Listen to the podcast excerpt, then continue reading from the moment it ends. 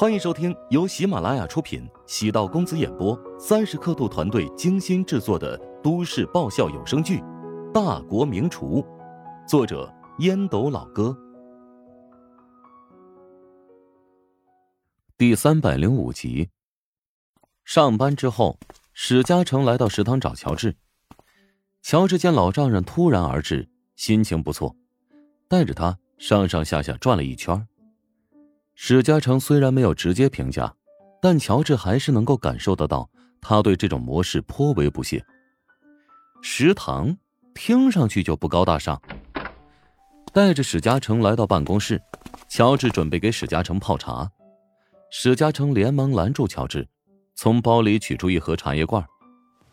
啊，用我这茶叶，别人的茶叶我喝不习惯，我都是自己带茶叶的。果然还是他妈的大爷呀！乔治表面不动声色，心里暗自无奈，自己的老丈人也太讲究了。爸，我这儿茶叶都不错，要不你尝了试试？小乔啊，这人生啊要有仪式感，这比如这喝茶吧啊，既然喜欢，那就一定要追求顶级的茶叶，否则。那我情愿不喝，你这茶叶多少钱一斤啊？啊？乔治心算一番，三千左右，呃，也不算很差的茶叶了吧？史嘉诚眉眼舒展，我这个茶叶价格是你茶叶的三十倍呢。哎呀，如果你不是我老丈人，我就……哦，冷静，冷静，冷静，冷静。哈哈，那就泡您的茶叶。史嘉诚指了指自己的胸口，那我来泡。乔治很快醒悟，他是怕自己糟蹋了茶叶。史嘉诚见乔治表情有些变化，连忙解释：“不是怕你浪费茶叶，而是我觉得好茶叶必须要用特制的工序来泡出来，才能体现它的价值。”乔治挪开位置。给史嘉诚腾出泡茶的空间，啊，那就麻烦你了。史嘉诚笑了笑，心里嫌弃茶具不够顶级，但还是勉强泡吧。正准备欣赏史嘉诚精彩绝伦的手法，只听他惊呼一声，将茶壶直接摔在地上，茶叶翻出来不少，空气忽然变得安静，气氛有些凝固。史嘉诚皱了皱眉，生气道。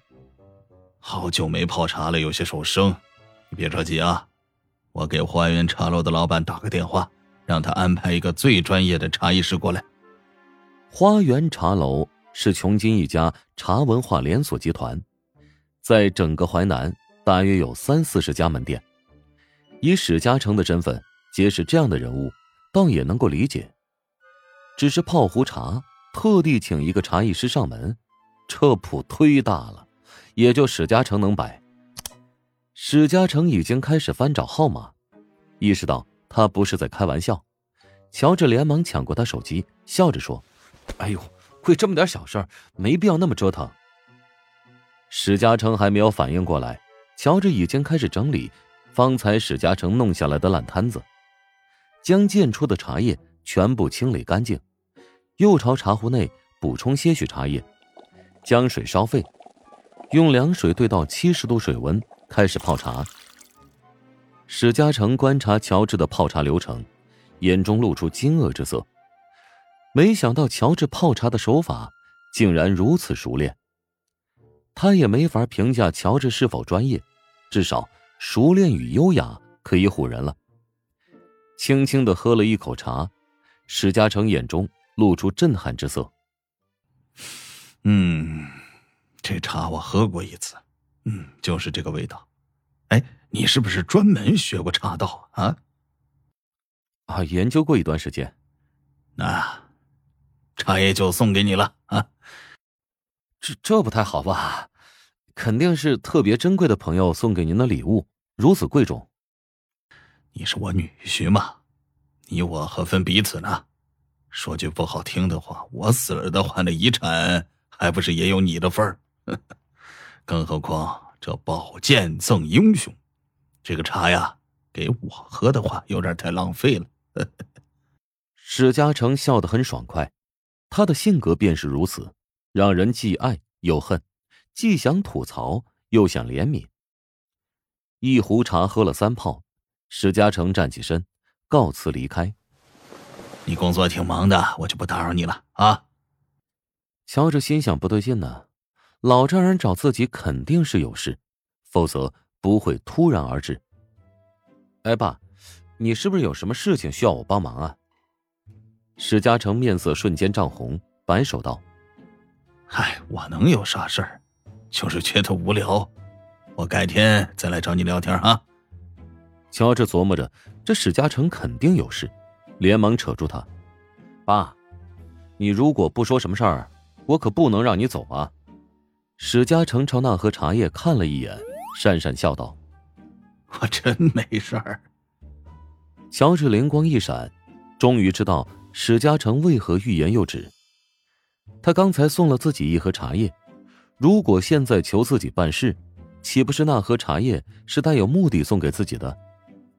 以史嘉诚死要面子活受罪的性格，万死也做不出那种事。乔治试探笑道：“爸，您送给我这么珍贵的茶叶，是将我当成自己人。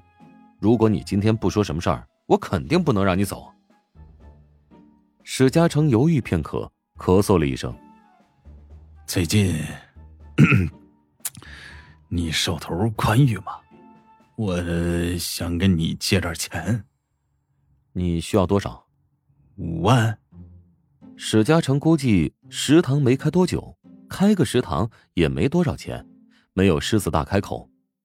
啊，没问题，您等着。片刻之后，乔治从丁禅那里支出了五万元现金，交给了史嘉诚。史嘉诚见乔治这么快就拿了钱来，将钱塞入包里。你也不问我有什么用处？不问。史嘉诚欲言又止，在乔治的肩上拍了拍。好小子！乔治将史嘉诚送到食堂门口，史嘉诚停下脚步，扫了一眼门头，感慨道：“哎，小乔啊，你比我强在能脚踏实地，不好高骛远。你今天借给我的这笔钱，恐怕是好几个月的利润呢。啊！”我会尽快还给你的。另外，我也会帮你物色一些更好的项目。食堂虽然收入稳定，但收益太少了。以你现在的收入，怕是难以养活如雪呀。乔治知道史嘉诚的心意，他是觉得食堂无利可图，不能被他看得太扁。乔治笑着解释：“虽然我开的是食堂，但运营模式跟一般的食堂不一样。”不仅服务校内学生，而且还面向社会人员运营。啊，别怪我多嘴啊，也不是瞧不起你的意思。像这种食堂来吃饭的客户，肯定是冲着菜价比较实惠，你们的利润恐怕也会很低吧？乔治正准备耐心解释，黄成从奔驰 S 上走了下来，面色匆匆，心情似乎不佳。史嘉诚与黄成在饭局上吃过几次饭，见黄成出现在这里，感觉很是意外。黄成朝着乔治远远的挥手，史嘉诚误以为他在跟自己打招呼，抬手笑着挥了挥。哦，黄总你好，怎么会来这儿啊？黄成反应很快，联想起史嘉诚是乔治的老丈人，笑着说。哈哈哈，石老板，你怎么有空到你女婿这儿检查工作了呀？一个食堂能有什么好检查的？呃，原来你们认识啊？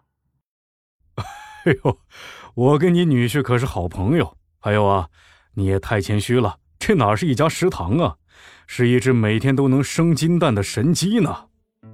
史嘉诚意外的朝乔治看了一眼，暗忖：难道自己看走眼了？这家食堂的生意能有这么好吗？史嘉诚对乔治的了解只是浮光掠影，先入为主。食堂跟五星级大酒店怎么能够相提并论呢？史嘉诚对乔治印象不错，出于人品考察，跟自己相处时，他挺懂礼貌，谈吐也很好，而且救过二女儿好几次。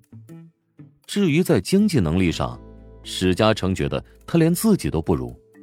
他年轻的时候也创业多次，每一次输得连内裤都不剩，最终都是陶南方替自己擦屁股。